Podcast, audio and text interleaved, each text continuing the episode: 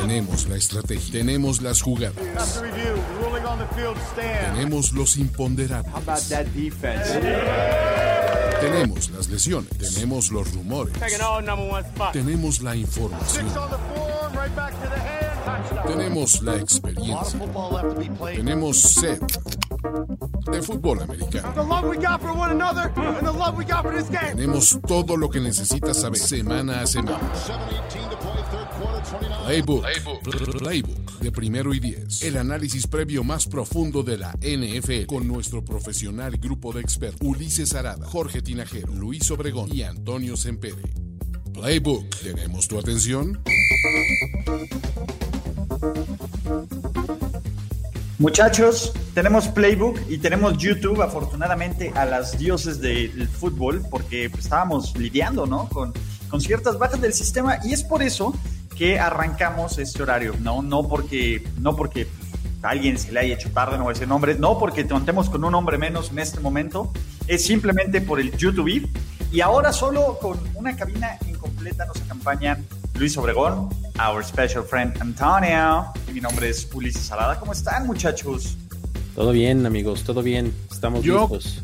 Bien también, pero con dudas. Este, ¿alguien tiene derecho al Hard Pass y al Miles Garrett de Jorge? Eh, Una ¿El gran O público? sea, ¿se ha contemplado ese escenario? ¿El público en una de esas tanto lo ha pedido? Exactamente. ¿no? puede ser, puede Este, ser, vamos a considerarlo, ¿no? ¿no? Vamos a verlo. Ulises, no me hiciste caso en Overreaction, pero les echas, iban a ganar, solo que tú les echaste la sal. Puta, todo es mi culpa. Ahora es culpa de ¿Cuántos Ulises. ¿Cuántos Todo. más, Ulises? Yo controlo el destino de la NFL, imagínate, cabrón. Puta, sería millonario. Pero bueno, tenemos semana 10 de la NFL, estamos en las últimas semanas de descanso, ya vamos rumbo a Thanksgiving, que es la parte más emocionante de, este, de esta NFL. Y como siempre, estamos en Playbook. Para los que no saben, este es nuestro programa de análisis previo, en donde pues, vamos a hablar de todos los partidos, a menos de que cada quien. Y, ay, mira, ya vi dónde, dónde se iba a ver el problema de Jorge, ¿no? Entonces, Luis, ¿tú puedes ver el chat? Eh, o, o tú- y, y vemos qué onda. Tú A puedes ver. ver. el chat y ya yo me encargaré de la producción. ¿Por qué? Pues porque cada quien tiene uno de estos muchachos. Sus harpas, donde podemos decidir no hablar del partido, absolutamente de nada, dar pick y a lo que sigue, pero también estamos armados de qué, muchachos? Miles Garrett, en donde quitamos un harpas y hablamos de ese juego. Entonces, me parece lo, lo sano que vamos a darle un hard pass. El Miles Garrett no, porque ese es exclusivo de la gente de primero y diez, pero vamos a darle un hard pass al, al público conocedor de un partido que no quieran. ¿Les parece bien? Hay que, hay que reaccionar rápido, ¿eh, gente? Entonces, porque así en cuanto digamos, si hay que aventar luego, luego hard pass, eh, si se, se acumulan varios, va, ¿no? yo aquí, yo aquí eh, tengo un ojo al, al chat.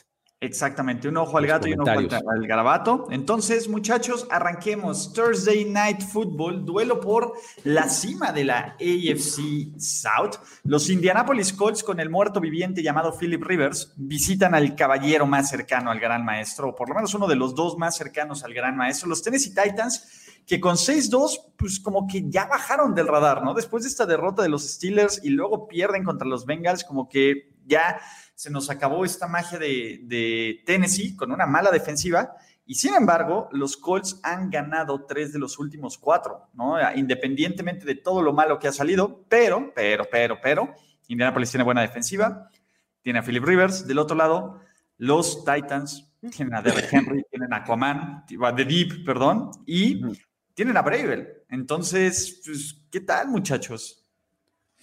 Pues miren, yo aquí cuento ya unos cuatro hard pass del público.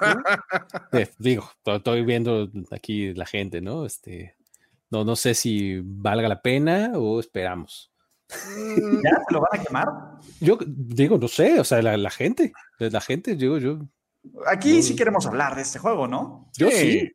Entonces, sí, Yo- no, vamos a hablar yo de este estoy en- juego. Jorge, yo estoy en ¿qué un hubiera- este- Así como les pregunto, ¿qué hubiera hecho Bill Belichick? ¿Qué hubiera hecho Jorge Tinajero? Jorge Creo que necesitamos como unos 15 o 20 hard passes como para que empiece a sonar digamos, ya, 4, ya está 5, haciendo ruido. 6, no es lo mismo. eh, no, a- a- aquí hay opiniones encerradas, ¿no? Y, y de nuevo, me juego. parece. Sí, me parece que este juego tiene muchos, tiene implicaciones de playoffs, tiene implicaciones incluso en el seeding, en, la división. Pues va a estar bueno. Yo sé que los dan hueva los Colts y los Titans, pero no sean así, no sean tóxicos. Es, un juego divisional importante porque justamente lo acabas de decir muy bien. El sur de la americana parecía que iba a ser, o sea, estaba como muy cantadito para los Titans hace unas semanas. Pero de un par de semanas para acá, digo, los Colts están, ah, están tienen 5-3 y los Titans tienen 6-2, ¿no? Entonces, creo que, creo que este, em, este partido va a estar bueno porque lo que más, más me gusta de los Colts es su defensiva, sin duda. Son la segunda mejor en puntos, o sea, me, me gusta muchísimo eso. Y son muy buenos además de teniendo el juego terrestre, ¿no? Que es justo lo que hacen bien los Titans. Entonces, por ese lado va a estar interesante, realmente va a estar bueno, todo va a depender si del otro lado podemos generar un poco de ofensiva del lado de Indianapolis contra una, una defensa que puede ser permisiva en los Titans, ¿no? O sea, si le dan bien el balón a sus tres corredores que tienen, eh, si más o menos administra bien el juego Philip Rivers y no se va atrás en el marcador, creo que eso es clave. Este, pueden ganar porque si algo no pueden hacer los, los y eso lo comprobé la semana pasada, es pisarle el acelerador y producir puntos en cascada porque es súper chata su ofensiva. O sea, Philip Rivers le cuesta muchísimo trabajo lanzar profundo, lanzar constante, etcétera. Entonces, tienen que, eh, tiene que ser un partido como administrado por ellos a la ofensiva. A mí también se me hace que este es un equipo, o sea, los, los Colts, que tienen una variante interesante en Nahim Himes. O sea, creo que es un, tipo que bajito del radar ha estado haciendo mucho y construyendo para eh, darle una, una, dimensión interesante al juego terrestre y al juego de recepciones, ¿no? O sea, porque obviamente es, es uno de los, de, de los receptores líderes del equipo, ¿no? Entonces, eso siempre es interesante, ¿no? Eh, Philip Rivers de los quarterbacks que tiene más checkdowns, pero también de los quarterbacks menos este, capturados de la liga, ¿no? O sea, creo que la, la línea está haciendo su trabajo para que este güey no, no, al menos para que siga fértil un par de temporadas más, ¿no? Sí, a, mí cuál es mi problema, creo que es una tormenta perfecta. La línea de los Colts, la línea ofensiva de los Colts es muy buena. Tennessee ha sufrido para presionar constantemente al coreback. Ya Davion Clowney no ha rendido lo que le han pagado. Bueno, Big Beasley ya lo mandaron a la goma. Eh, me parece que este partido va a estar más cerrado, pero tengo que confiar. ¿En qué coreback confío más? Obviamente en The Deep. ¿En qué head coach en este momento confío más?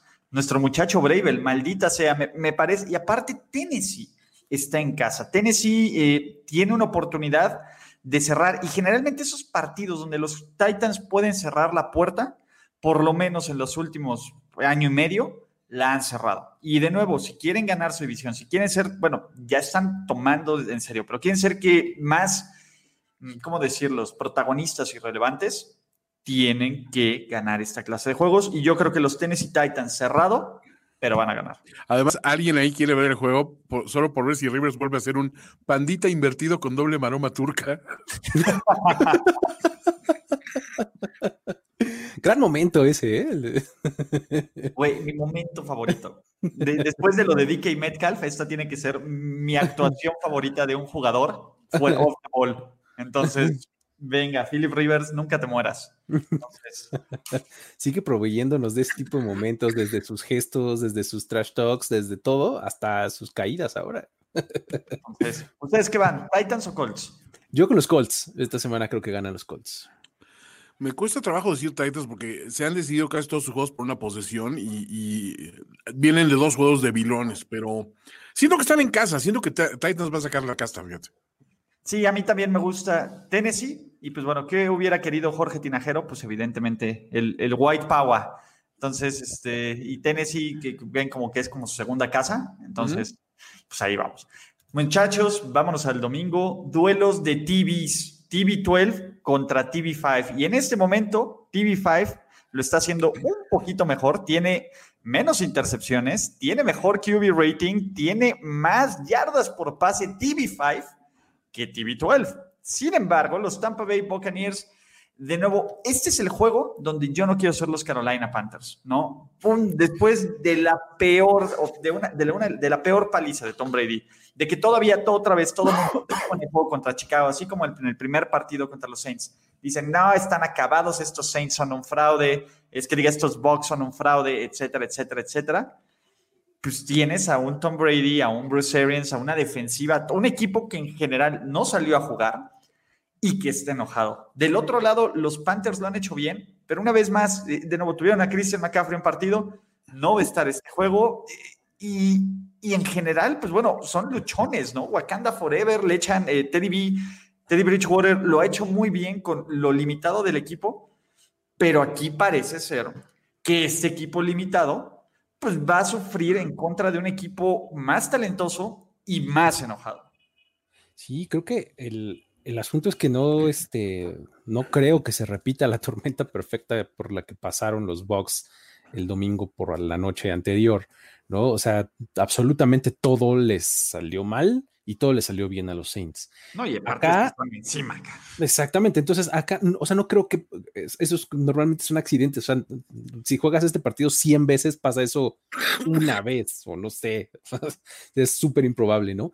Entonces, eh, yo creo que eh, en esta ocasión, justamente seguramente enterraron el balón y todas esas payasadas que se hacen cuando uno se quiere olvidar de, del mal partido que tuvo la semana pasada.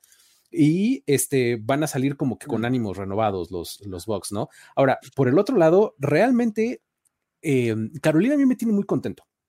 O sea, me tiene eh, muy entusiasmado con lo que está armando a futuro. Porque Joe Brady, el, el coordinador ofensivo, está haciendo maravillas con lo que tiene, ¿no? Eh, después de haber pasado muchos años justamente en los Saints, ¿no? Como este asistente de Sean Payton, se fue a hacer su temporada histórica LSU y luego vino a Carolina, contratado por Matt Rule, y lo primero que hizo fue traerse a quien tenía como backup en los Saints, o sea, Teddy Bridgewater, ¿no? Entonces, creo que con eso y armando la ofensiva alrededor de él y de las armas que tiene, ha hecho muy buenas cosas. Creo que las, eh, las eh, la victoria, eh, o, mejor dicho, como que la, ¿cómo decirlo? Como que la ganancia que está teniendo Carolina no necesariamente está en victorias, en, en Ws y Ls, ¿no? Está realmente construyendo algo bastante sólido. Ahora, este, este, este domingo se ve muy difícil porque además tú ves los matchups directos que van a tener y prácticamente en todos están en desventaja. ¿no? Entonces, eh, es, eh, es, es, complicado decirlo, creo que no, no van a encontrar mucho por dónde hacer. Creo que aquí lo que está interesante, por un lado, estoy de acuerdo con todo lo que dice Luigi, es que sí, o sea, lo que dice Luis es cierto. Eh, enfrentar a Brady en un juego de Brady venganza está feo, ¿no? O sea, nunca está padre. Trae este, una marca medio desigualada. Después de tirar tres intercepciones, seis ganados dos perdidos. Pero hay una estadística que me llamó la atención y si están buscando una forma de, forzar, digamos, este juego a mantenerse parejo, es que Brady en lo que va del año trae marca de mm, tres, desde la semana 5, tres completos y 28 incompletos en pases de más de 20 yardas. Uy, ¿le pasó lo de Brice? Eso está, está briseando durísimo. Entonces, ¿qué pasa? Si lo obligas a lanzar profundo, sabiendo que, que, le están tirando tantos pases o que los está errando, pues a lo mejor por ahí es una especie de estrategia de decir, bueno, pues vamos a, vamos a intentar eh, negarte las trayectorias cortas, eh, jugar una mucho más flexible en ese sector y jugárnosla a ver si, si tu línea ofensiva te alcanza a defender. No sé. De todos modos, me gusta que el matchup está, con todo y que la diferencia de los, de los récords son 6-3, 3-6, no se ve tan disparejo, güey. a mí me parece, eh, de nuevo, creo que creo que Carolina ha hecho un trabajo fenomenal con lo limitado del equipo. Y, y, y de nuevo, estuvo así, de nuevo, una vez más, un gol de campo de más de 65 yardas de Joe Sly de ganar un partido, ¿no? Entonces, y están en un plan de FU, se la van a jugar en todas las cuartas, van a patear, van a hacer jugadas de engaño, van a hacer conversiones. Entonces, están jugando con dinero de la casa. El problema es que la casa está enojada acá ese es el problema. El problema es, eh, de nuevo, si hubieran ganado, y ahí eso se los hubiera puesto, si hubiera sido un juego cerrado contra los Saints, aquí estaríamos hablando del clásico juego trampa para Tampa Bay. No creo que por la condición y por cómo ocurrió, se ve así. Y sabes que la, defensiva de los Panthers es lo que más eh, le tiene, más tiene por desarrollar, pues, o sea, son, es su peor sector, ¿no? sus peores números están ahí, ¿no? este, pero el, eh, um, y, creo que justo cuando tienes la combinación de que Brady viene con esta vendetta por cobrar, pues va a estar difícil. Yo voy con Box. Vamos con los Bucks. Yo voy Box, aunque sé que Tinajero, porque Carolina del Norte fue un estado que sí ganó Trump, iría con los Panthers, pero. No, pero tiene el TV que no le gusta. Ah, oh, qué dilema para Jorge Tinajero. y aparte Tampa Bay también es cuna del trompismo, entonces. Sí, eso sí. No, no, no, no, no. Jorge Tinajero nos hubiera dicho en espíritu Tampa Bay Buccaneers. Tampa. Hablando de espíritus, pues bueno, eh, los Houston Texans, que afortunadamente ¿no? Eh, juegan dos veces contra los Jaguars y por eso tienen dos victorias, ahora se meten a, la casa de los Cleveland Browns, a quienes ya tienen 15 días que no vemos y creo que probablemente no extrañamos mucho. Por lo menos no los extrañamos por el simple hecho de que, pues de que pues, estaban jugando medio pinchón, ¿no? Perdieron contra Las Vegas hace, en la semana 8 eh, pero regresa Nick Chubb, parece que Baker Mayfield sale de la lista de COVID-19. Miles Garrett va en contra de uno de los equipos que pues, más sacks permite. Entonces, aquí me parece que este partido podría ser eh, harpaseable. Primero, preguntémoslo a la gente que está en el stream. ¿Alguien va a este juego? Yo no, pero se están acumulando acá en los comentarios. ¿Ah, sí? Ay, creo que sí. ¿eh? Está fuerte el Pass, pero, pero ¿qué tan fuerte? Pregunto yo. Exacto. ¿Tú, Toño, lo quieres usar el tuyo o lo tienes para otra cosa? Ah, sí. ¿Sabes qué? no le quitemos ese Hard Pass al pueblo bueno. Yo uso mi Hard Pass en este. Los quiero, muchachos, los quiero. Ah, hombre. Toño Sempere es un hombre de pueblo, es un hombre de, de buenas costumbres. Vote por él. Sempere 2024, ¿no? Uh, la, la, ¿dónde firmo? ¿No? Pero, Harpas, muchachos, ¿quién quiere decir Houston Texans? Mm. Muy difícilmente, no, este, vamos con los Browns. Vámonos con los Cleveland Brownies y obviamente la gente aún tiene su Harpas. Y regresando de juegos harpaseables, el Washington Football Team con su marca de ah. pero pero, pero, pero, pero, pero, con nuestro santo patrono y el héroe de todos los niños, ¿no? Y de todos los, los quarterbacks que se rompen una pierna, Alexander Douglas Smith va a ser titular, va a ser titular por primera vez desde el juego en el que se rompió la pierna. ¿Cuál es su premio? Enfrentar a Rafita Patricio y a estos Lions que parece que no va a jugar eh, Kenny Golade, mira, Kenny Golade. Y en general, pues parece un duelo donde vamos a hablar de este juego o la gente se va a volver loca con el Hard Pass. O Luis, ¿tú tienes algo que decir al respecto? No, yo no tengo mucho que decir. Este, digo, o sea, no tengo Hard Pass que aventar. La gente, fíjate que se contuvo mucho más en este juego. Este, Carlos Gorospe dice Hard Pass, yo disparo, ¿no? La gente está poniendo bastante Hard Pass ahorita, ¿eh? ¿Qué onda? ¿Quieren hablar de Alexander Douglas Smith y de, los Detroit Lions o no?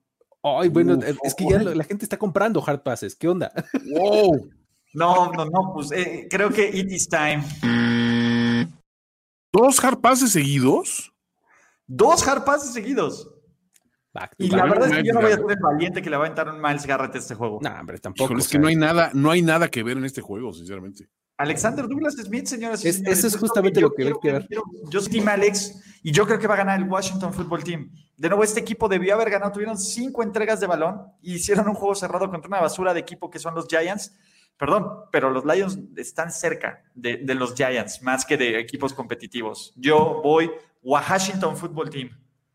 Alex Smith. voy con los Lions. Sí, yo sí voy a Washington. Los What the Fuck. Los What the Fuck Team. Entonces, siguiente partido. Jacksonville, los Jaguars y su marca de 1-7, donde no sabemos quién va a ser el coreback titular, o tal vez sí sea Jake Luton, ¿no? Que le quitó la, el puesto al hombre, a la leyenda, al rey de nuestros corazones. Florida Men van al lugar más opuesto a Florida, que es Green Bay, Wisconsin y la pequeña Francia, donde los Packers no solo se vieron bien, no solo se vieron dominantes, no solo lucieron como un equipo, pues, ¿cómo decirles, no? Contendiente, sino que tienen tiempo para, extra para preparar este juego. Y señores, vamos a hacer 3 de 3 porque no quiero hablar de este pinche juego. Punto. ¿Ya? ¿Se fueron tres pases? Tres hard passes, ese es el mío. Ese es el mío, muchachos. Muy bien. Alguien, Miles Garrett, ¿no? Cero. Tinajero, ¿qué haría Tinajero? What would Ah. Tinajero do? ¿Tú qué crees que prefiera? ¿No? La gente, la gente bonita, eh, very fine people de, de- los Proud Boys, no, bueno, no sé si hay hay Proud Boys, de- Seguro. pero la very fine people de Wisconsin, Green Bay, yo digo que sí, aunque sea territorio azul. Packers, ¿no? Vamos con los Packers. Packers. Packers. De ahí, muchachos, tenemos otro juegazo, un partido que puede definir por completo la mejor división de la NFL, es decir, la NFC East, porque los Fly Eagles Flies también después de una semana de descanso donde parece, Luis, ¿vas vas a ¿Qué hacerlo? está pasando? ¿Qué qué está pasando? ¿Por qué acomodaron así los juegos hoy? Todos- O sea, nos están orillando a aventar cuatro hard passes seguidos. ¿Qué está pasando? Bueno, pero después se sigue el, el programa, mira, como fluidito. de bajadita. Pero bueno, de ahí, pues bueno, los Fly Eagles Fly, más sanos, probablemente con Miles Sanders, y a lo mejor ajustaron a su Carson Wentz. ¿Ya? ¿It's over? Ok. ¡No creer! Señoras y señores, como adictos a las pinches maquinitas, le seguimos echando todo el cambio hasta que nos acabó el dinero al Hard Pass. Se acabó el Hard Pass. Ya, Se nos acabaron. gente, ya no tienen hard pass, ya aunque lo digan. Este, Nadie, ya nadie tiene, ninguno de nosotros, somos, nos gastamos todo nuestro dinero en mujerzuelas y hard passes. Entonces, Como lo dijo Toño, de aquí en adelante todo va fluidito, ¿eh? Vámonos de corrido. Va, va, va. Fly Eagles Fly, va por. Fly. Vamos con Filadelfia. Vamos con Filadelfia, velo, velo, Luis, qué, qué cuánime. Vamos con Filadelfia. Dilly, dilly, Billy, Billy, Philly, Philly. Porque Philly. ahora sí tenemos buenos partidos y Venga. empezamos con una racha de buenos partidos. ¿Por qué? Porque los Buffalo Bills y su sorprendente marca de 7-2, que vienen de no ganar, sino hacer ver bastante, bastante mal a los Seattle Seahawks, porque esa es la verdad, hicieron ver mortal a Russell Wilson, le quitaron lo único que no tenía, le quitaron todos sus votos de, de MVP en tan solo un juego. ¿Y ahora qué van? Van en contra de una ofensiva de Arizona que da miedo. Que da miedo no solo porque Kyler Murray va rumbo a las mil yardas. Eso es. Kyler Murray falló cinco malditos pases, cinco malditos pases el domingo pasado en contra de una buena defensiva de los Miami Dolphins, ¿no? Del otro lado, ¿de qué tenemos de los Bills? Volvió el Dios bueno, ¿no? Eh, así como Carlos Gorospe que está aquí, que está pidiendo palabra de Dios, ¿no? El nuevo podcast de Primero y Diez eh, muy próximamente. Sí, sí, sí va a pasar, ¿no? Entonces, ustedes tranquilos, sí va a pasar. Eh, palabra de Dios está ahí. Los Bills un poco de defensiva, ¿no? Que también es importante. Y me parece que este duelo puede tener implicaciones brutales en cómo uno, Arizona, si quiere o tiene una oportunidad importante de tomar control de su división, o dos, los Bills despegarse aún más, ¿no? Porque Buffalo tiene esta marca de 7-2 y lo más importante, tiene un récord de 4-0 contra su división, a diferencia del 1-2 contra Miami. O sea, en que el, hipotético caso de un empate, ¿no? En récord de, de, de en récord, muy probablemente Buffalo gane este criterio de desempate. Entonces es importante para los Bills mantener ventaja de unos Dolphins, de quienes ya hablaremos más adelante, que se le están acercando. Y este juego luce bastante, bastante, bastante entretenido, bastante parejo. A mí me encanta, es de mis partidos favoritos de la semana, de, de la semana 10 de la NFL. Eh, para mí es el juego de la semana. A mí es el que más me gusta porque se me hace más parejo, justamente. O sea, es este. eh, tienes a dos equipos con, con trayectorias, digamos, eh, ascendentes similares, ¿no? O sea, los dos vienen en buen momento, a pesar de que, de que Arizona se quedó a literalmente a una yarda de, de, de, ganar con ese gol de campo de 49 yardas.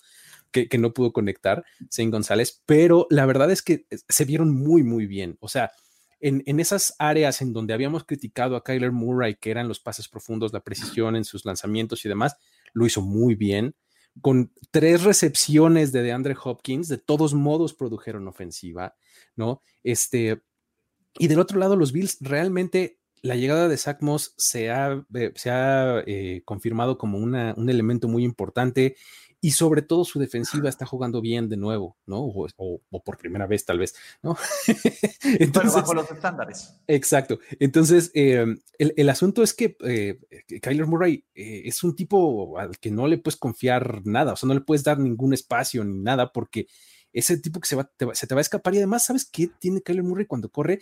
Se me hace como muy inteligente para correr, o sea, rara vez se expone, eh, o sea, lo hace como ver muy sencillo, ¿no? O sea, todas las escapadas de Kyler Murray son como aceleren chinga el cabrón. Eh, pero además como muy facilito, ¿no? O sea, como, como que se mueve muy fácil, muy rápido y se desliza. Dices, ¿de dónde sacó 25 yardas este tipo? Así, ¿no? O sea, así más o menos está este Kyler Murray, ¿no? Y la verdad es que es, un gran, gran reto para la, para la defensiva de los Bills ya lo bautizaron como el bebé cucaracho a, a Kyle Murray, que entre otras cosas sería el coreback más chaparrito en llegar a un Pro Bowl desde Doug Flurry. Ah, muy bien. Me encanta. Ah, pero digo, coincido con ustedes, ¿eh? creo que este es un juego muy atractivo, está exageradamente parejo. Si ves los, los, este, mm, digamos, los, los números de los dos corebacks, están muy similares, jugando estilos diametralmente opuestos, ¿no? O sea, unos de mucha movilidad, otros más, eh, digo, no podemos hablar de Dios Allen como un pocket passer tradicional, pero es mucho más conservador a la hora de mover el balón, él.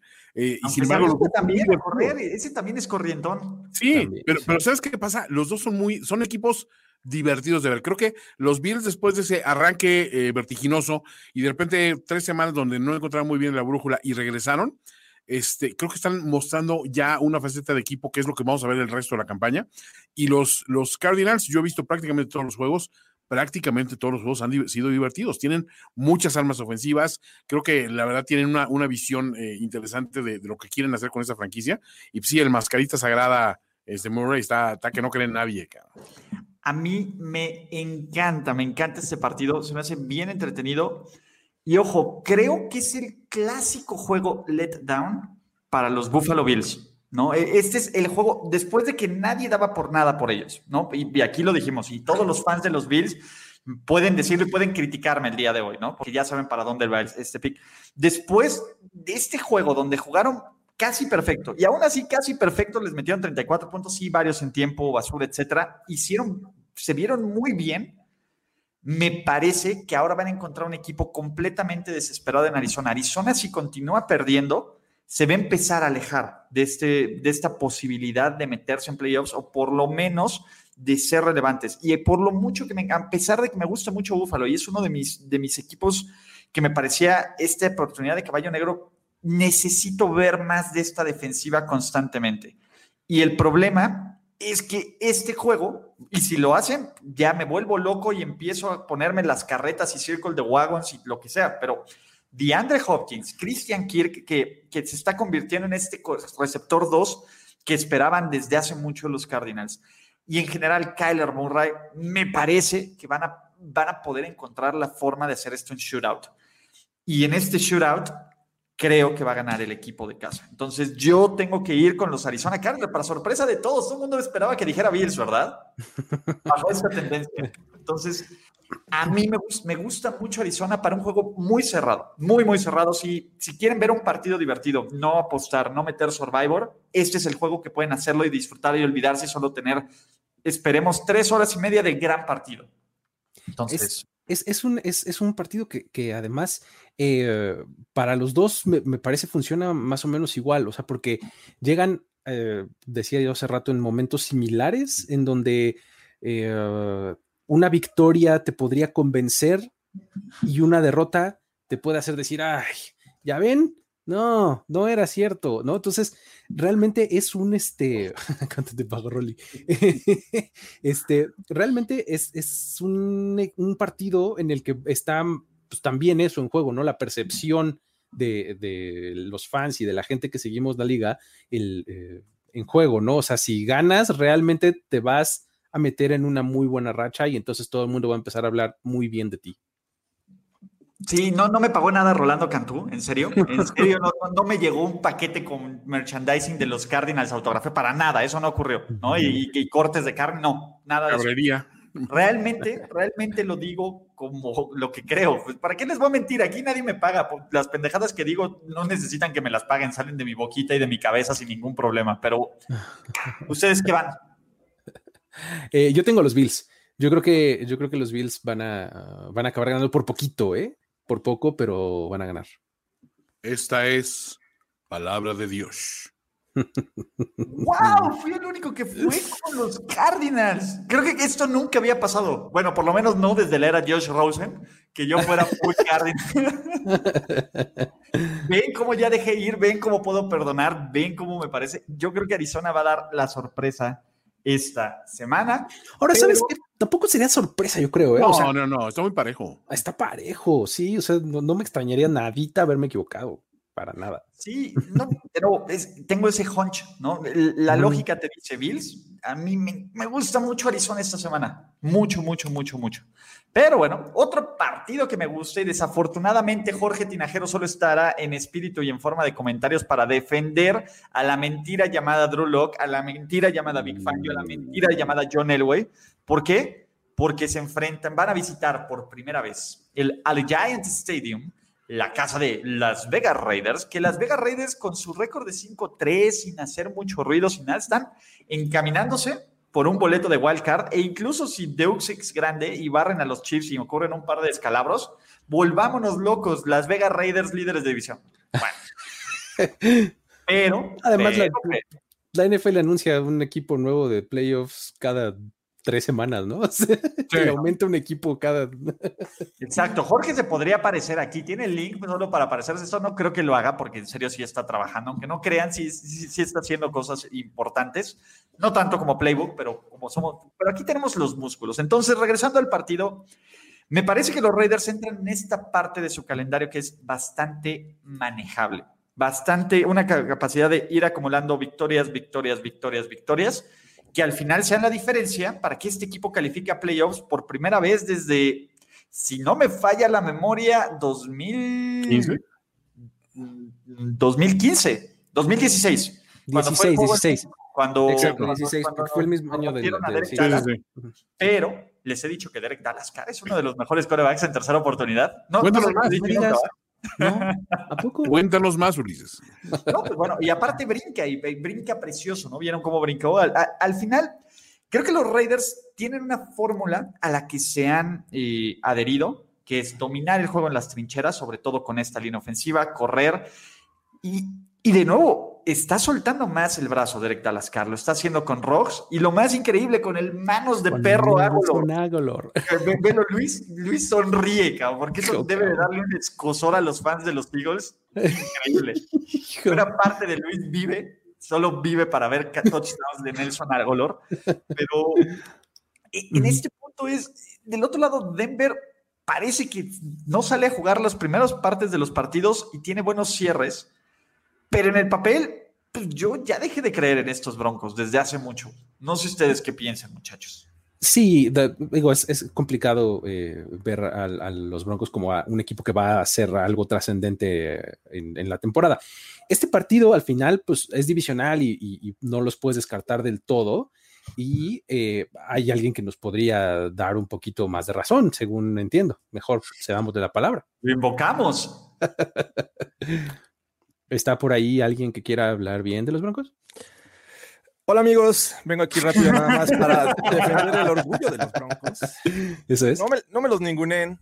por favor, venga. Esto, esto no está este, perdido del todo. Primer juego en Las Vegas en, en la historia de este equipo naranja. Y creo que a pesar de todos los problemas que ha habido, mucho pasa por el tema de las lesiones. Así es que este, siento que va a regresar AJ Bouye, que, que, creo que ya este, está bien de la cabecita, ya no está conmocionado.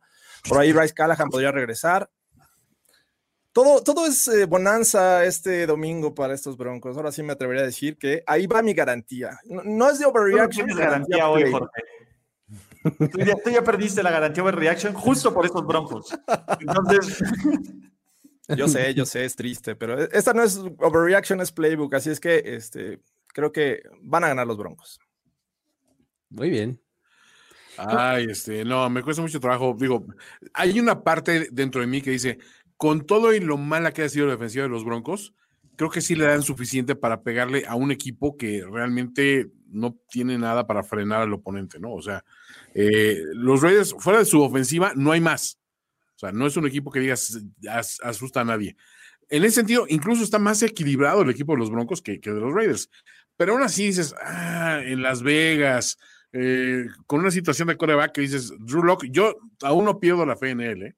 pero sí digo, híjole, o sea, cada vez me cuesta más trabajo defender el por qué está ahí. Eh, aún así tengo que decantarme ligeramente por, por los, los Las Vegas Raiders.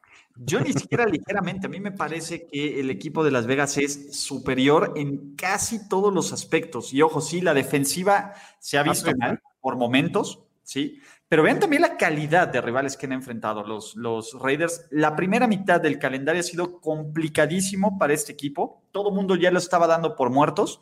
Están 5-3 y con una gran oportunidad de cerrar por lo menos 10, 11 victorias, que sería una locura, ¿no?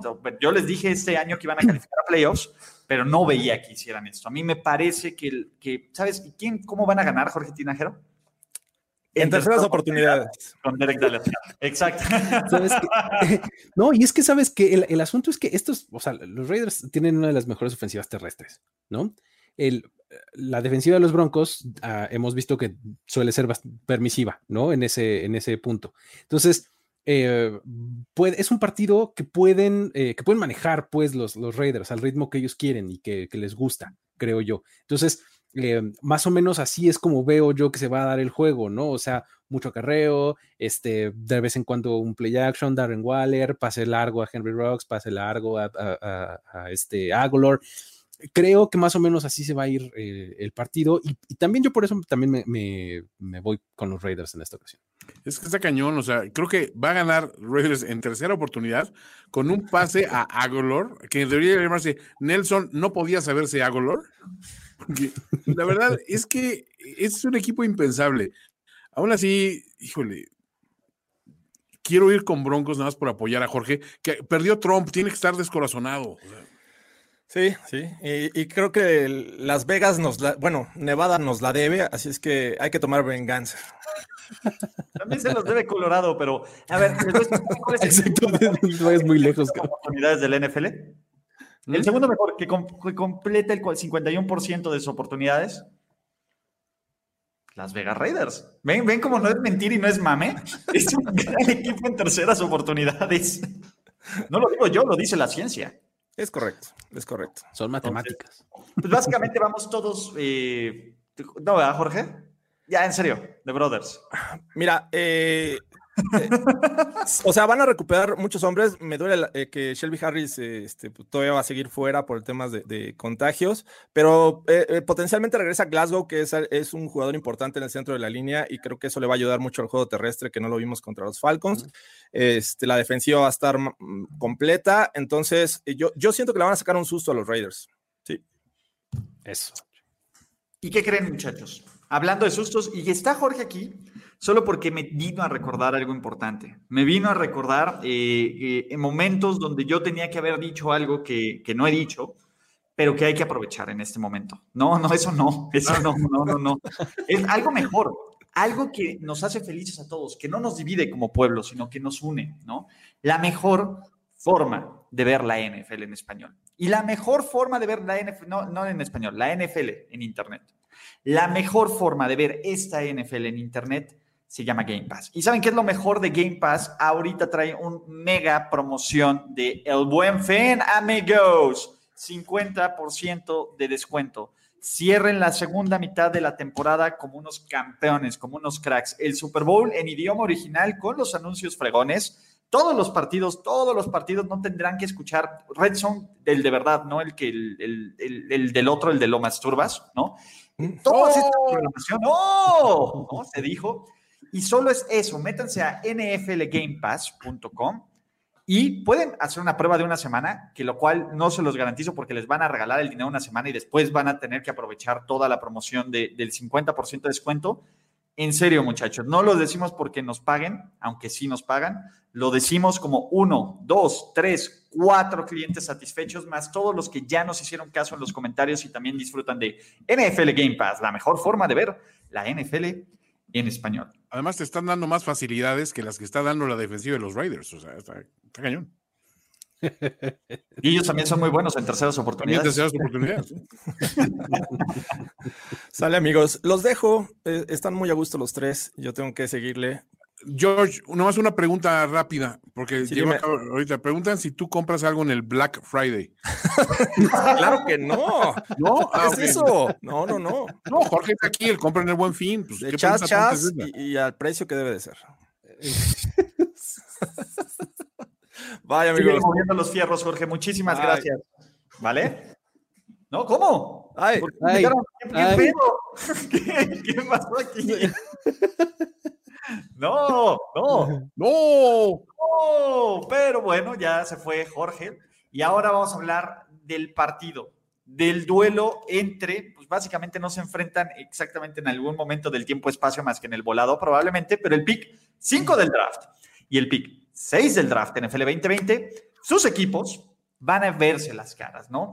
De un lado tenemos, ¿cómo se llama? Nuestro príncipe samoano precioso que acaba de tener todas las, todas las, este, ¿cómo se llama? Todas las glorias poderosísimas de los volcanes Tiki Tiki a my special friend Antonio. Chuaniga Manole Pole, Tago Bailoa. Y del otro lado tenemos a Justin Patrick Herbert. No mames, qué pinche nombre tan común. Mira, algo así, qué bueno que no le podemos, no le podemos decir JP Herbert. JP. Ya hubo un JP. Losman, que digo, no lo Exacto, JP Herbert. JP Herbert, güey. Es que De P. nuevo, Herbert es como pervert, prácticamente. Exacto. Exacto, Pervert. sí, pero sí, sí. JP Herbert es como attorney at law, ¿no? Alguna madre Claro. así, pero bien malo. JP Herbert, attorney- no, que- se habla español. Exacto, de, de- de Saul Goodman, ¿no? El, como el abogado defensor contra Saul Goodman. Persiguiendo a JP. Herbert, ¿no? El el tercer mejor Patrick de la NFL en coreback, Uh, después de Thomas Edward Patrick y y Patrick Lamar. Mahomes. Entonces, eh, pero me parece que este va a ser un juego bien interesante. Solo, a ver, la primera narrativa, los Dolphins son buenos. Sí, vivimos en un mundo donde los Dolphins son buenos, aceptémoslo, hagamos la paz con eso y démosle todo el crédito al caballero más cercano al gran maestro, que es The Big Flow Yo, ¿no?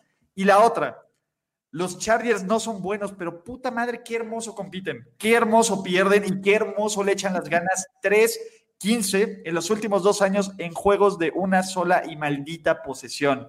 Me parece que este duelo tiene el potencial de entretenernos hasta la última jugada, no tiene el potencial, va a ocurrir. Y solo lo único que sé que les puedo decir es que los Chargers van a encontrar una nueva forma más estúpida de la anterior de perder este juego. ¿Cómo vamos a llegar ahí? Vamos a descubrirlo en un mágico viaje de tres horas. Sí, una montaña rusa de emociones. Va a estar, va a estar bien bueno porque justamente el, el asunto con los Chargers es que eh, por más eh, que no han eh, que no han ganado, digo, más que ¿cuántos? ¿Tres juegos han ganado? Sí, ¿no? De- dos. juegos. ¡Qué dos juegos. Qué barbaridad. Sí, qué barbaridad. La verdad es que Qué pinche timing, güey. Te, te juro que no lo programé. ¿Ustedes creen que escribimos este programa? Por supuesto que no. ¿En qué cosas se fija la gente de veras? Pero bueno, por, por más que eh, este, han solo ganado dos partidos, realmente juegan muy bien. Son un equipo muy divertido de ver. Justin Herbert es un gran coreback que va a tener una gran carrera, yo creo, en la NFL. ¿no? Ahora, en el momento en el que su defensiva esté completa y esté sana y demás, ahí es cuando se va a ver esa, eh, esa contundencia que probablemente les haga falta, ¿no? Y del otro lado, en, en Miami, lo que estamos empezando a ver ya es un Tua más, eh, ¿cómo decirlo? Como más suelto, más completo, más... eh, Tua. Tua exacto. ¿no? más este, mm, ¿cómo decirlo? Pues lo que pasa es que le está dando un nuevo, un nuevo, una nueva dimensión, ¿no? A los Dolphins, ¿no? O sea, que, que no tenían, que es la movilidad, que son estos scrambles, los bootlegs que, que vimos, o sea, es algo que no, ah, no estábamos viendo antes, ¿no? Entonces, creo que ahorita todavía está en esa etapa Tua en donde no hay mucho que le puedan escautear, ¿no? Entonces, eh, puede ahorita seguir tomando ventaja de eso. Una vez que tenga cuatro o cinco juegos, ya vas a empezar a poder ver tendencias, vas a poder empezar a ver eh, de qué, cuáles son sus eh, deficiencias y demás que puedas explotar, ¿no? Creo que ahorita puede, puede aprovecharse de eso. Sí, este es un momento que todavía no sabemos cuál es el verdadero Tua, eh, pero sí sabemos cuál es el verdadero Herbert, ¿no? Que es un tipo que sale a jugarse cada serie ofensiva como si fuera la última de su joven vida. Y eso pues siempre le infunde una dinámica al equipo que ya la habían perdido realistamente con un Philip Rivers que pues prácticamente no daba más allá de lo que daba su brazo, que es muy poco siempre, ¿no? Eh, y unos- pues, yo sí me puse mema más. Felicidades, Vera. Eso, son consejos de pareja chingones, ¿no? Eh, aquí me parece, Omar, la cuenta de Game Pass se puede compartir, pueden estar hasta tres dispositivos conectados al mismo tiempo. sí. Y sí se puede compartir, la pueden rolar, rola el Game Pass, sí, se aplica. Entonces, siga por ahí y diga, vamos Broncos, nos toca sufrir. Venga, gracias Frangel Monroy. Suerte con los Broncos, ¿no? Pero regresando a este tema, ok, ya hablamos de los corebacks. El problema es que Miami, para mi gusto, es uno de los equipos que está jugando de forma más completa en las tres facetas, ¿no? Los equipos especiales de los Dolphins, de nuevo, parece que se los digo cada pinche semana y no me hacen caso, pero les digo, los equipos especiales, Jason Sanders, de nuevo, ya denle LOL Pro, ¿no? Aunque sea mejor Justin Tucker este año, él está pateando como si no hubiera ningún problema y ningún mañana. Y la defensiva de Miami es sneaky good, presiona bien al coreback, logra, digo, el caso del, corre, del coreback corredor de Kyler Murray es complicado. Sí, ¿no? También fueron un poco, a lo mejor un par de castigos un poco ah, rigoristas, pero en general tiene un cuerpo de cornerbacks increíble. Yo por eso, ¿no? Porque, porque los Dolphins son más equipo, son un equipo que, que está más armado, que está más, y sobre todo tienen mejor head coach. Perdóname, Anthony Lynn, pero si lo haces una vez, te la creo. Dos, te la creo, pero ya 18 veces, que, bueno, 15 veces que pierdas un juego de menos de 8 puntos, el problema no soy yo, eres tú. ¿Y sabes cuál es una gran diferencia? O sea, ver nada más el diferencial de turnovers que tienen estos dos equipos. O sea, Miami eh, está en el plus side, o sea, tiene eh, a favor, están más 3 más cinco. más cinco, perdón. Y los, es que me confundí, los Chargers son los que tienen menos tres, ¿no? Entonces, es, ese, esa oscilación creo que es muy importante, ¿no? O sea, la, secundaria, como ya lo decías, es bastante sólida. Xavier Howard está jugando súper bien. Este, eh, ay, se me fue su nombre porque se me fue de mi equipo, se llama este Byron Jones. Byron Jones. Ya, no existe, ya no existe para mí de mi mente en automático, ¿no? Pero este, los dos están jugando súper bien, ¿no? Entonces están teniendo una secundaria muy buena, un pass rush que no sofoca, pero que hace las jugadas importantes. O sea, creo que defensivamente Miami también está muy, muy bien. Son una de, una de las mejores defensivas en puntos, además, también creo que la 3 o la 4, ¿no? Entonces, realmente lo están haciendo muy bien.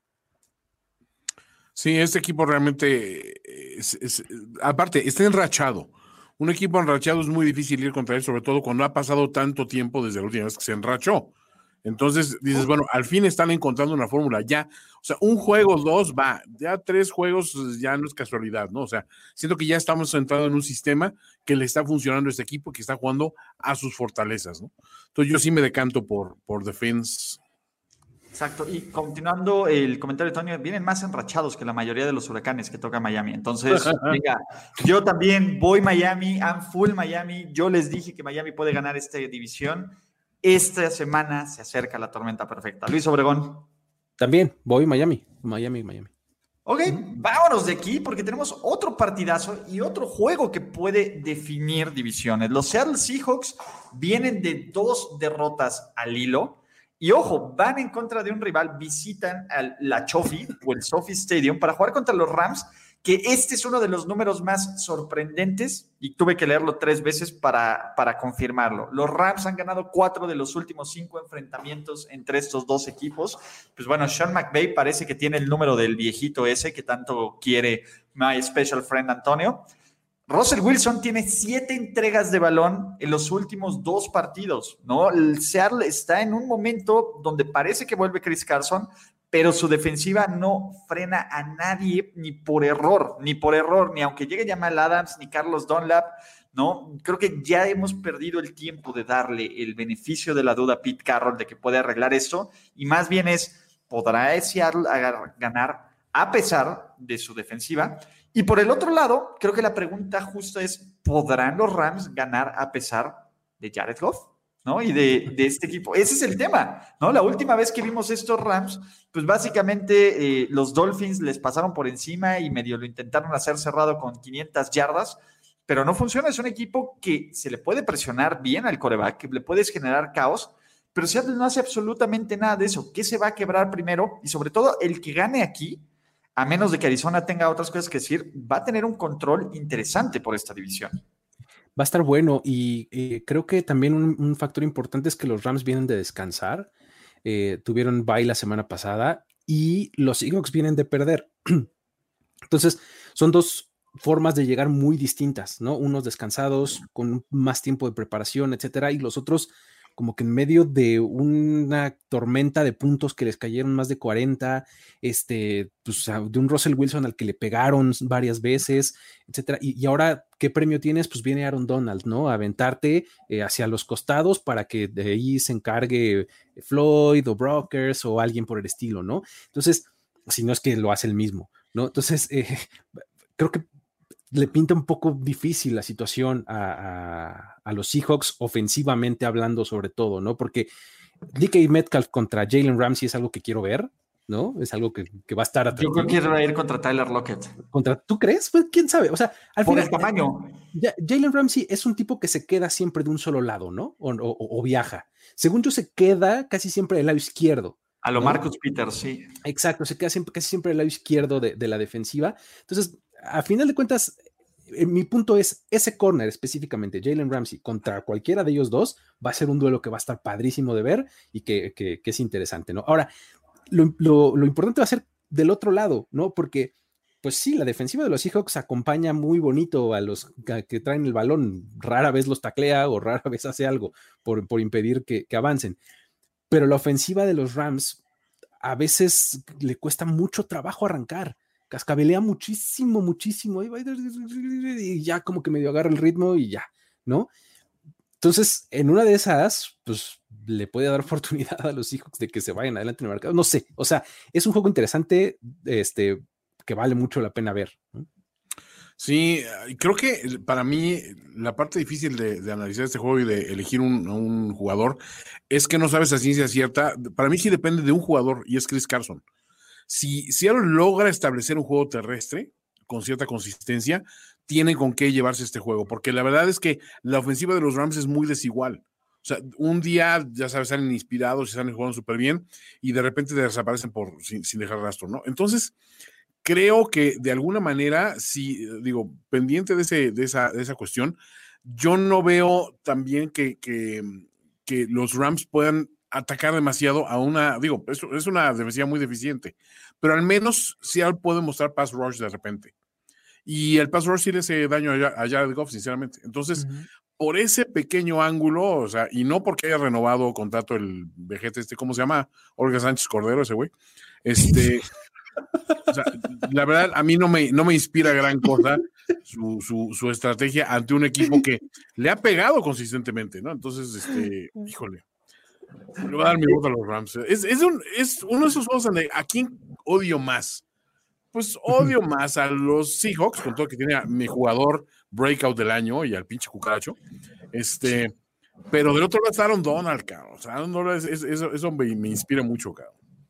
Yo, también en, esta ocasión, eh, por poquito estoy con los Rams. ¿eh? eh me parece que la, clave viene justo del, de la semana de descanso que tienen antes y el hecho de que sea duelo divisional les da un poco de ventaja. Y en la Chofi.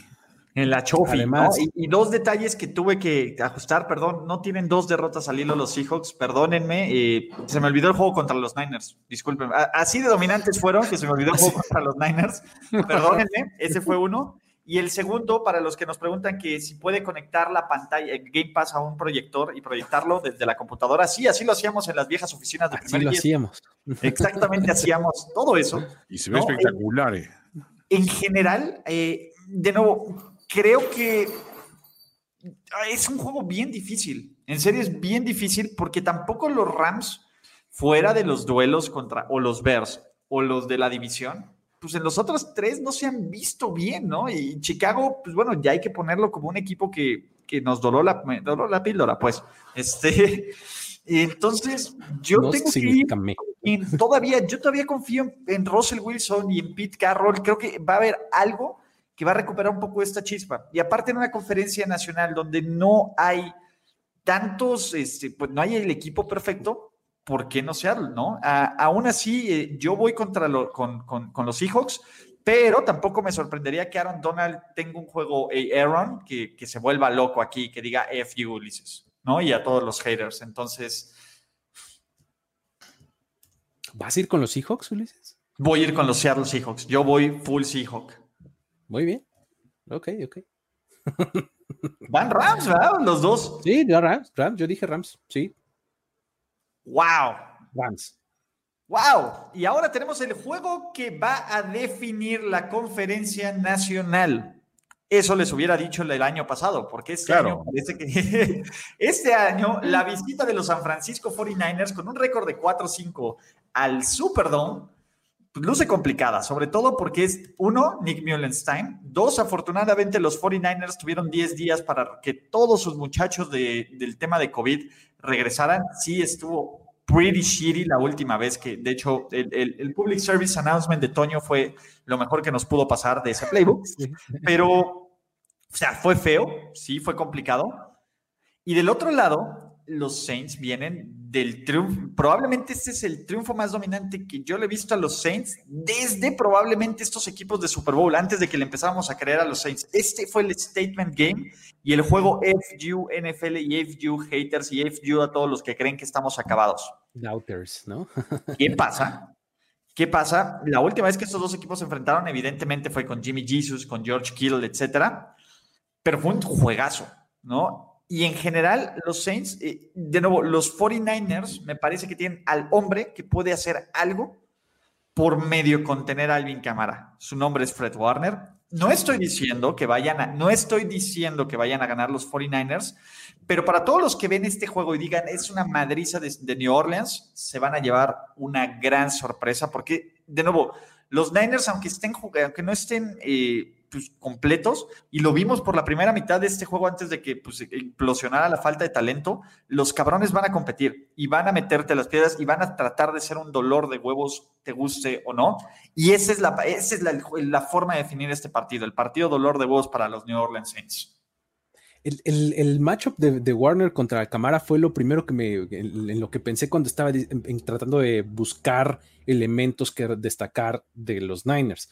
Eh, está jugando súper, súper bien, tiene la velocidad ideal para alcanzar a Alvin Camara sideline to sideline, de lado a lado, ¿no? Eh, sin embargo, creo que eh, ya con el regreso de Michael Thomas, de Emmanuel Sanders, este, creo que ya la ofensiva es un poquito más diversa. Eh, Jared Cook atrapa su touchdown de repente, un par de pases extras.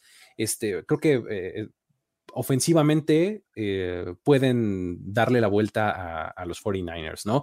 Y ahora, lo que a mí me tiene también gratamente sorprendido es lo bien que está jugando la, defensiva de New Orleans, ¿no? Eh, me parece que eh, de Mario Davis está haciendo un papel muy, muy bueno, muy destacado. Este me hace otro, otro linebacker muy bueno, hablando de esa misma tónica está jugando súper bien. Marshall Latimore está haciendo muy buenas coberturas. El pass rush es bastante este, es eficiente. O sea, me parece que los Saints em, nos están haciendo que creamos en ellos, pues, a base de trabajo. O sea, de miren, una y otra y otra y otra vez, ¿no? O sea, así como que pues muy, muy calladitos, pues llevan 6-2, o sea, han perdido ya solo calladitos, ¿no? O sea, ya estaban calladitos, ya ahorita ya no son calladitos. Ya no, exactamente, y es, es, a lo que me refiero, o sea, como que ya están, digo, obviamente lo del domingo fue lo más escandaloso que pudieron haber hecho, ¿no? Este, cero callado, pero... Em, creo que eso es justamente lo que me gusta ahorita de, de, los, de los Saints, ¿no? Y pues bueno, los, los Foreigners, la verdad es que no sé qué tantos vayan a regresar, o sea, no sé si Ayuk, por ejemplo, que me parece clave para su ofensiva. Es, Sherman parece que puede volver Uncle Sherman. Probablemente, creo que estaba leyendo que era ahorita o se esperaba hasta la 12. No sé. El, asunto es que no sé qué tantos vayan a regresar y qué tanta diferencia vayan a hacer de inmediato, ¿no? Entonces, yo sí creo que en esta ocasión los Saints van a ganar. Sí, es que se ve muy complicado. La verdad es que los Niners, en el momento que sabes que regresan Thomas y, Sanders y que tus profundos realmente están eh, eh, concediendo toda clase de concesiones a los receptores abiertos, dices, bueno, pues es que sí, es que Manuel Mosley no es, no es tan constante como, como había sido en, tiempos anteriores. No hay mucha ayuda tampoco. El equipo está muy parchado, o sea, no hay pass rush real. Creo que lo único que me anima es decir, bueno, pues quizá no va a ser con pases profundos, ¿no? Porque no es la especialidad de Drew Brees, ¿no? Este, pero pues, de repente dices, ok, si te cambian la jugada y en efecto puedes parar un juego terrestre de cámara con Warner, este, ¿qué haces con Tyron Hill, por ejemplo? ¿no? O sea, otras variantes que dices, no hay personal suficiente para cubrir todas esas, esas aristas de un juego. Entonces, digo, creo que va a ser un juego donde los Niners van a salir a jugar con punto honor, es lo único que les queda de ahora en adelante. No veo una madriza, la verdad es que fuera de la de Green Bay, que sí, la verdad fue, fue dolorosa, creo que Shanahan se ajusta bien después de esos, de esos juegos y dice, bueno, estas son las áreas que tenemos que cubrir urgentemente de una manera novedosa. Espero que haya con qué hacerlo, ¿no? Pero aún así, o sea, apostar en contra de los Saints en este momento se me hace absurdo, ¿no? Yo voy con los San. Todos. de Nueva Orleans.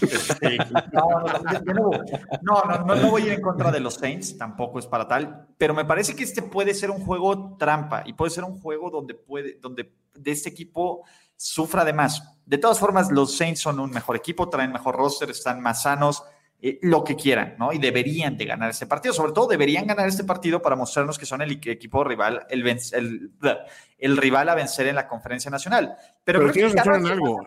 ¿Eh? Tienes razón en algo, Ulises. Los Saints pierden muchos juegos así en, todas las temporadas. O sea, que, dices, van contra el rival herido, vienen de, ganar en grande y todo rollo, y pierden un juego de manera inexplicable.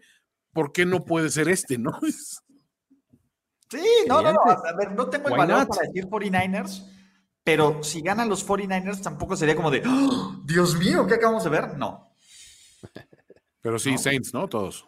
Exactamente. Sí, no, vamos full Saints. Vamos full New Orleans Saints, ¿no? Hablando de, de faltas de respeto y de pues, cosas disparejas, Mike Tomlin tiene un récord de 21-5 en contra de los Cincinnati Bengals, incluyendo victorias en los últimos nueve partidos en contra de Cincinnati. Imagínense, desde que montase Burfict no estaba para acomodarle la idea a ciertos, ciertos jugadores de los, de los Steelers, pues este equipo no gana. Y el tema es, evidentemente, la historia es, Ben Roethlisberger está en la reserva de COVID. ¿Por qué? Porque tuvo contacto directo con un jugador que dio positivo, que fue Vance McDonald. Evidentemente, Big Ben no tiene COVID, pero tiene que pasar una serie de protocolos para que esté listo y si él puede entrenar el sábado, y jugar el domingo. También los Bengals están pues compitiendo y este, ¿cómo se llama? Y, y, pues, teniendo ahí algunos problemas de COVID, pero estos no son sus Bengals de antes, no tienen ese coreback pelirrojo, insípido, chafa,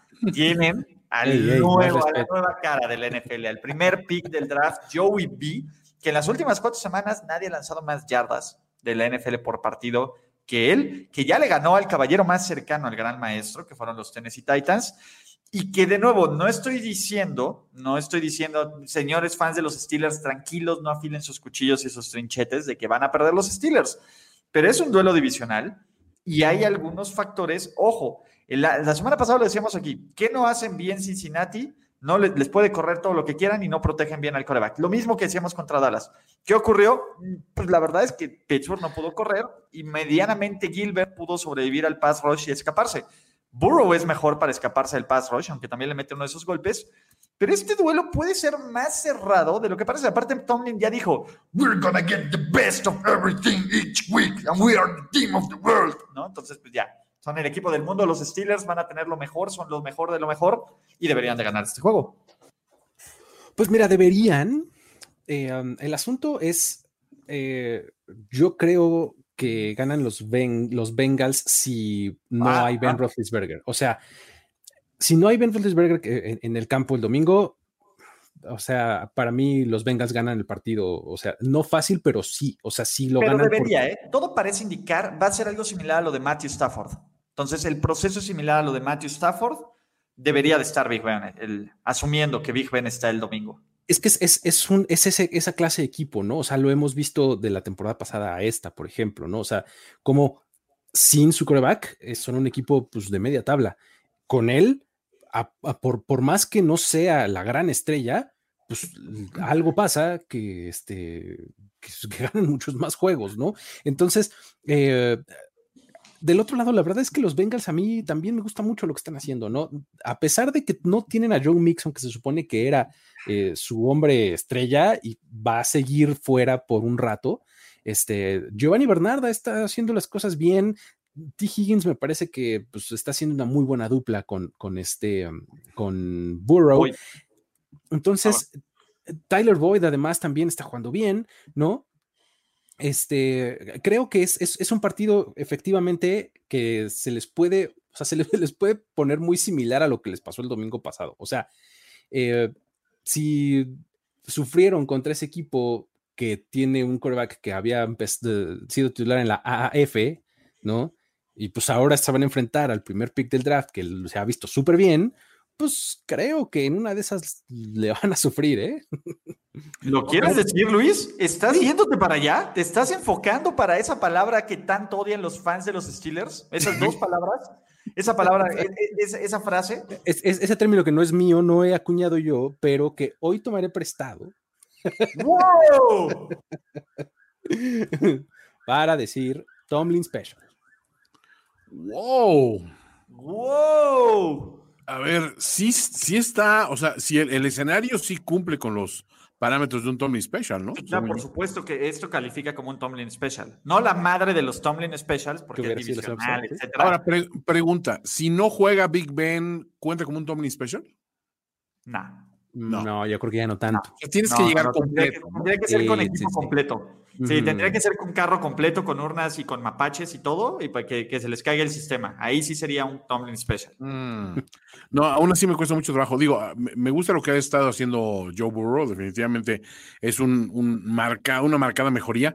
Sin embargo, siento que este va a ser el juego donde le ajustan las, las los premolares de un madrazo, ¿eh? O sea, que van a decir, a ver, bienvenido, Joe Burrow. Ahora sí, este es, este es tu bienvenido oficial al, mundo de chingadazos que te espera, nada más por ser miembro de los Bengals, güey. Nada más por eso. O sea, te presento a nuestros viejos amigos Achilles Smith, a este, ¿cómo se llama? Aquí Jana Carter, o sea, todos aquellos güeyes que llegaron muy giritos y les pusieron un putazo siendo los Bengals. Llegaron muy, Bengals.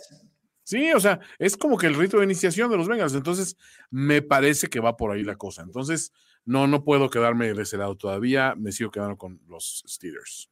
Exacto, no, a, mí me parece que este duelo va a ser parejo porque fuera del partido contra los Ravens, los Bengals han estado ahí en la mayoría de sus partidos. Perdieron en la última jugada, bueno, contra los Chargers, perdieron en la última jugada, en el segundo juego contra los, este, ¿cómo se llama?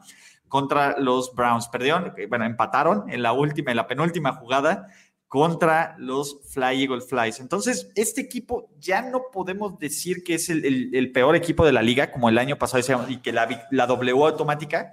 Van a ser más corriosos. Me encanta la habilidad que tiene Joey Burrow de escaparitas. Pero de nuevo, eso no va a evitar que le metan cinco madrazos con los cuales, y lo hemos dicho en Playbook y todos, pues, temamos por su vida, ¿no? Literal, eh, porque a ver, Bob Dupree y TJ Watt y Cam Hayward, eh, pues no vienen básicamente a, presentar, a, presentarles su mejor cara. Entonces, es el tema. ¿Qué no me gusta de los Steelers? Y esto lo hemos hablado. ¿Qué clase de Steelers vamos a ver constantemente? ¿El equipo dominante o el equipo que suele desaparecer? Y ojo, ¿qué tal si se les ocurre desaparecer en el último cuarto y viene la magia del curado de Burrow? Ese es mi tema, ¿no? Ese es el gran problema. Yo todavía no estoy listo para decir Tomlin Special. Yo voy con los Steelers también. Pero, Luis, píntanos ese paisaje de cómo va a ocurrir. Yo, yo creo que justamente lo, describiste hace un momento muy bien, que Corroboro y Macerero es un gran título. Este, eh, justo lo acabas de describir, o sea, es eh, el panorama en el que los Steelers salen, digamos que a dink and dunk all the way, o sea, pases cortos, cortos, cortos, no anotan demasiado y en una de esas como que medio le bajan y los Bengals le aprietan el acelerador a lo máximo y le acaban dando la vuelta al juego. O sea, más o menos así es como me, imagino la narrativa del partido. Exacto. Ojo, aquí nada más Arturo Jacome. Si los Titans no pudieron pegarle a Joey Burrow y tuvieron una semana para preparar A ver, estás comparando el pass rush de los Tennessee Titans con el equipo que mejor presiona el coreback en la NFL. No inventes.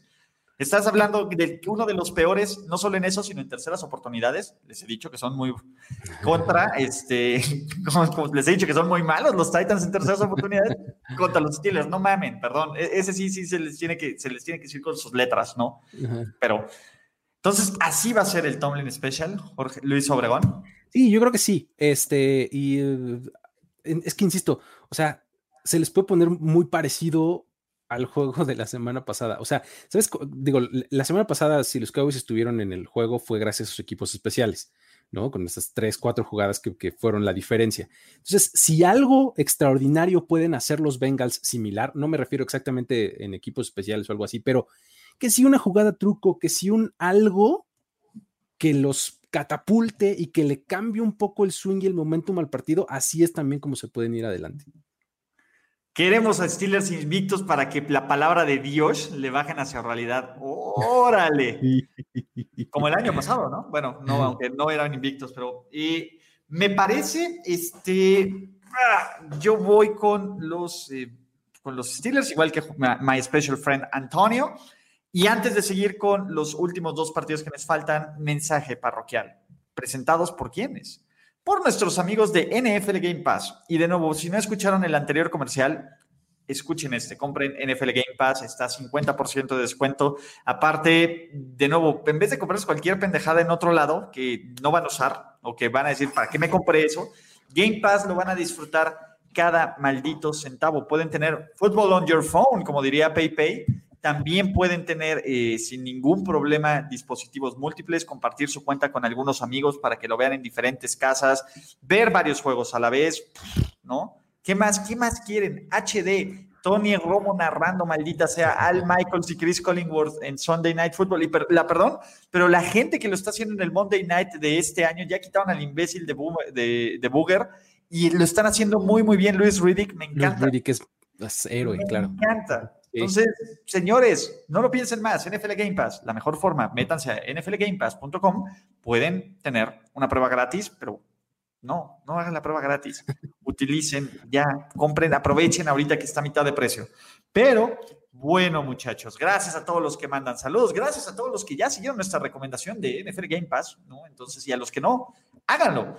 ¿Por qué? Porque creo que va a ser más entretenido ir a contratar NFL Game Pass de lo que para mi gusto viene la masacre de la semana. ¿Por qué viene la masacre de la semana? Pues básicamente los New England Patriots regresan al Gillette Stadium en un escenario similar donde, bueno, básicamente rebobinemos el reloj, el reloj hace un año, ¿no? Pats invictos contra de los Ravens, ¿no? Este equipo de New England que se veía como el mejor que podía ser, incluso mejor que el de 2017, ¿se acuerdan? Del 2000, ¿se acuerdan la cantidad de mame que les pusimos? ¿No? Una defensiva históricamente buena. Llegó la Marte duele, llegaron los Ravens, los deshicieron y desde entonces los Pats tienen un récord perdedor. Rompieron algo desde ese partido, incluyendo a la ofensiva, a los equipos especiales, a la defensa, que hasta el día de hoy este equipo de New England no lo ha encontrado. Ahora, pues básicamente no es Thomas Edward, es Cam Cameron, ¿no? Y el problema es, si nos vamos el resultados inmediatos, los Pats sufrieron, póngalo, sufrieron para ganarle al equipo de los Jets. Tuvieron que, eh, y, tuvo que venir una intercepción pendeja de flaco y alguna enorme cantidad de cosas para que esto ocurriera. Y si algo les hemos dicho en este, en este podcast o en este streaming o como en este producto que ustedes consumen, es que los Ravens suelen ganarle equipos malos. Spoiler alert, los Pats son un mal equipo. Dense.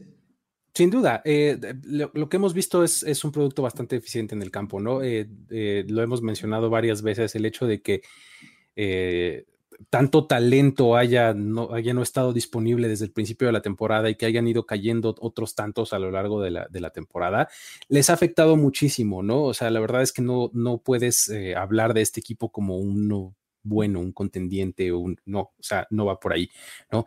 Y del otro lado, los Ravens, creo que eh, son un equipo que por lo menos la, semana pasada, si nos vamos de, de, nuevo a resultados inmediatos, mostró por primera vez en quién sabe cuánto tiempo que puede remontar un partido, que puede remontar. Primera vez en 20 juegos.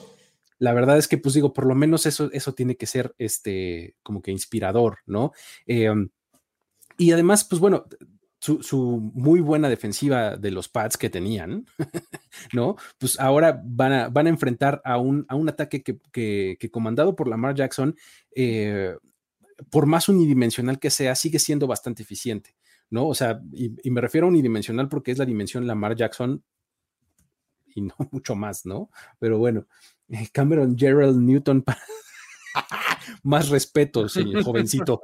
¿Desde hace cuánto los Pats no lanzan un pase de touchdown? O sea, ya creo que ya no me acuerdo la última vez que vi que alguien Ese lanzó un un pase de touchdown. Eh, digo, horrible para los Cuatro los semanas. ¿no? Tienen no sé cuánto tiempo sin anotar por aire. O sea, Ahí va, llevan cuatro juegos consecutivos Cam Newton sin anotar por aire. No pasaba desde Jim Plunkett en 1975.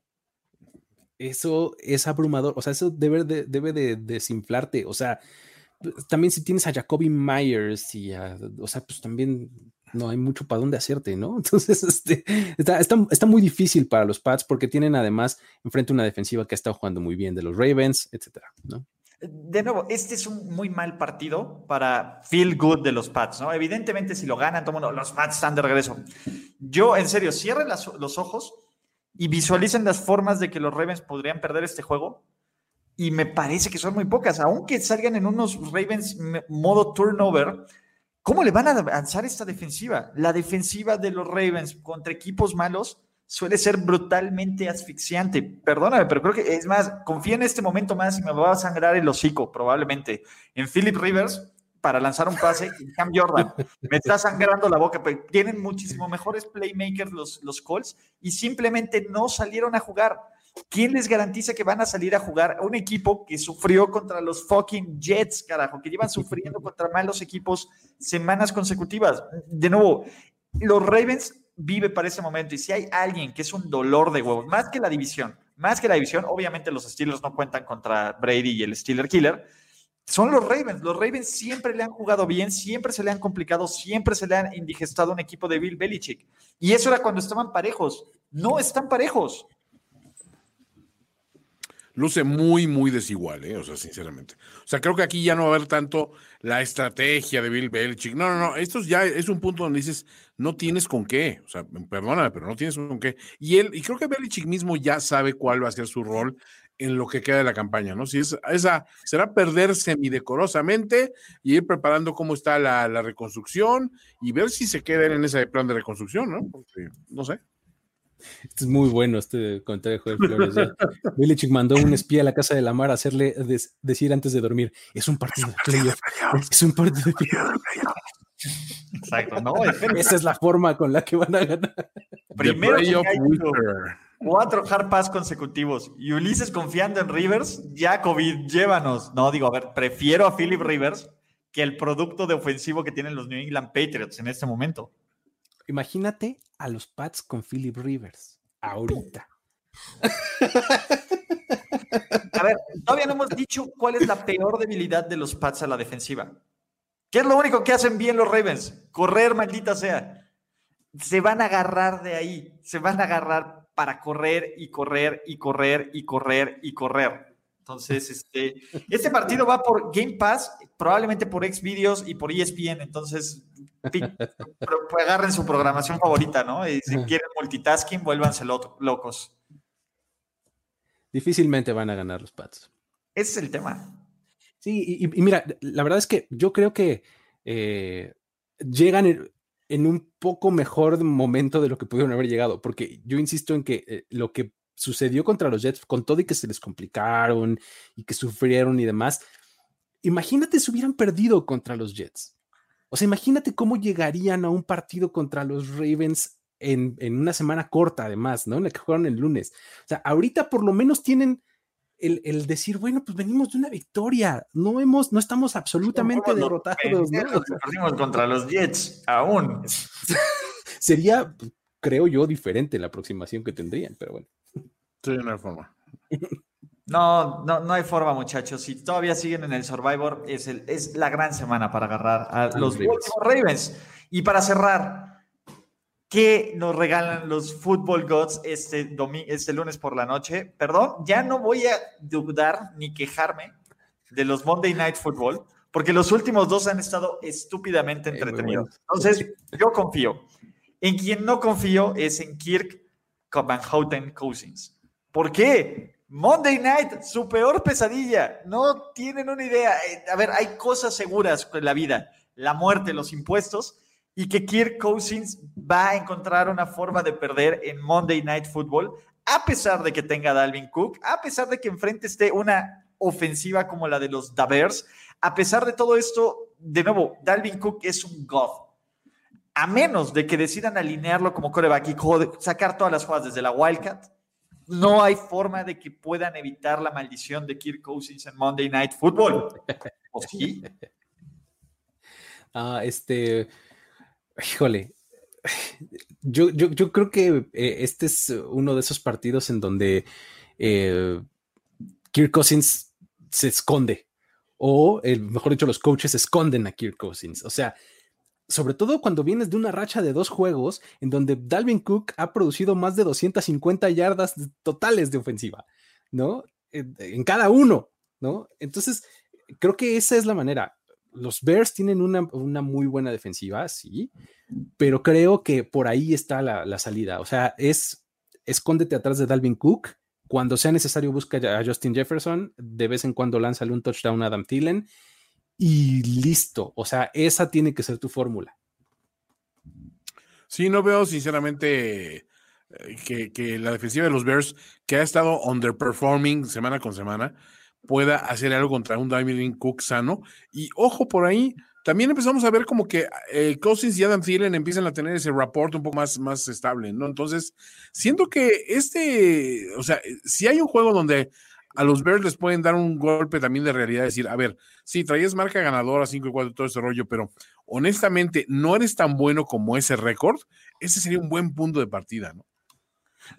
Los Davers van a ganar con una jugada de Cordarrell Patterson. No, no, se muere Ulises, güey, no manchen. Con una resbalada. en formas culeras de morir, ver ese pinche loop ahí infinito que le salga esa mamada a Matt Nagy, ¿no? Pero Yo creo que van a ganar los Bears, increíblemente, sí. De nuevo, el número clave para los Bears es llegar a 30. ¿30 qué? 30 intentos de pase de Kirk Cousins. Si obligan a lanzar a Kirk Cousins, si obligan a quitarle el balón de las manos de Dalvin Cook y hacer que Kirk Cousins les gane este partido, la defensiva no va a la ofensiva no va a necesitar hacer nada. Esta defensa se va a comer este partido. Ese es a lo que tienen que jugar los Bears. Me parece que, de, nuevo, es más fácil decirlo que hacerlo. No, pero también hay una razón por la cual, y entiendo la lesión de Cook, pero este equipo tampoco es tan bueno. Se ha visto espectacular. Sí, todo el mundo ahorita quiere a los Vikings porque son los fantasy darlings y le han hecho ganar bastantes partidos en sus ligas a todos los dueños de sus equipos. Pero tampoco es un equipo bueno.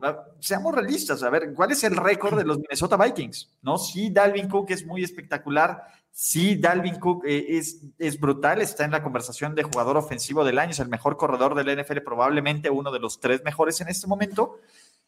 Pero pero, pero, pero, creo que los Bears tienen con qué contenerlo. Y el problema va a ser cuando Kirk Cousins tenga el balón en las manos. Del otro lado, de nuevo, odio, odio, odio a Matt Nagy, odio la ofensiva de, Nick Foles, sí, pero la defensiva de Minnesota no es buena. Está lejos de ser una buena defensa también. O sea, si con alguien te puedes ver medianamente bien y medianamente eficiente y hasta, hasta Cordarrell Patterson se puede ver como, no sé, no, no tengo un punto de comparación. Este, como el Sayers, ¿no? Puede ser. Sweetness. Como Sweetness. ¿No? No, y digo, la semana pasada, la, producción ofensiva de, de, los Vikings, pues vino contra Detroit. ¿no? O sea, también es, es, algo que hay que tomar en cuenta, ¿no? O sea, digo, un antes vino contra los Packers y pues tiene más mérito, ¿no? Pero, este, la verdad es que... Todos le corren. Y justamente los Packers también tienen una, ofensiva que es permisiva por tierra, ¿no? Ahora, yo creo que la defensiva de, los Vikings tiene algunos puntos fuertes. O sea, sí también es bastante permisiva, pero también del otro lado, eh, generar ofensiva a los Bears les ha costado sangre. O sea, nomás no la arman. O sea, tienen, eh, les padecen mucho del juego terrestre y eventualmente usan Allen Robinson, que es su mejor hombre, ¿no? Entonces, la verdad es que es, bien complicado que, creerles a los Bears en, esta ocasión, sobre, todo, además porque es un juego divisional, eh, no sé, creo que yo me tengo que ir por los Vikings. Ahí les va la, narrativa. ¿Saben quién va a regresar para ganar este pinche juego? Para que todavía sea más tóxico. Mitchell. Trubisky. Trubisky. Exacto. Güey, a ver, ahí va. Mitchell Trubisky con pase a Cordarrell Patterson para ganar ese partido. Con, con el handoff a Patterson, ya para que algo muera dentro de mí. Sí, en uno de esos pases que recibe el balón y le hace así, ya sabes, que Sí, pasa por puta madre, güey, por favor, Que por son favor. horribles esos pases. Give and go. Ustedes van este, Vikings, ¿no? Vikings, yo, Yo voy Vikings, Vikings. ¿eh? Sí. Bears. Señoras down. hemos llegado al final de este maravilloso playbook presentado por NFL Game Pass con un cameo del gran Jorge Tinaher O, que sigue picando piedra y que sigue dándole a los controles y a los fierros. Gracias, Jorge. Te extrañamos. De todas formas, recuerden qué más programación sigue. Mañana tenemos picks. No va a haber Chief Leaders, pero sí va a haber pronósticos de apuesta de último minuto y overreaction del juego entre Tennessee e Indianapolis. Tenemos préstamo en argumento. Tenemos también historias de la NFL para decir, wow, que prácticamente, pues ya, eh, o sea, con tan poco tiempo de vida, ya superó en todas las expectativas a lo que han hecho el de préstame, este, ¿cómo se llama? No préstame en argumento, que esa es una fragonería, pero, este, pues básicamente, eh, ¿cuánto? ¿Cu- ¿Cuarto y pulgadas? ¿No? ¿Cuatro pulgadas? Extra. ¿Qué pasó, Toño? ¿Cuatro pulgadas? ¿Es el? Cuatro pulgadas, sí, cuatro pulgadas, ya parecen tres, entonces este, ya empieza a hacer frío, entonces cuidado, entonces no, no les voy a decir más, así que, este, en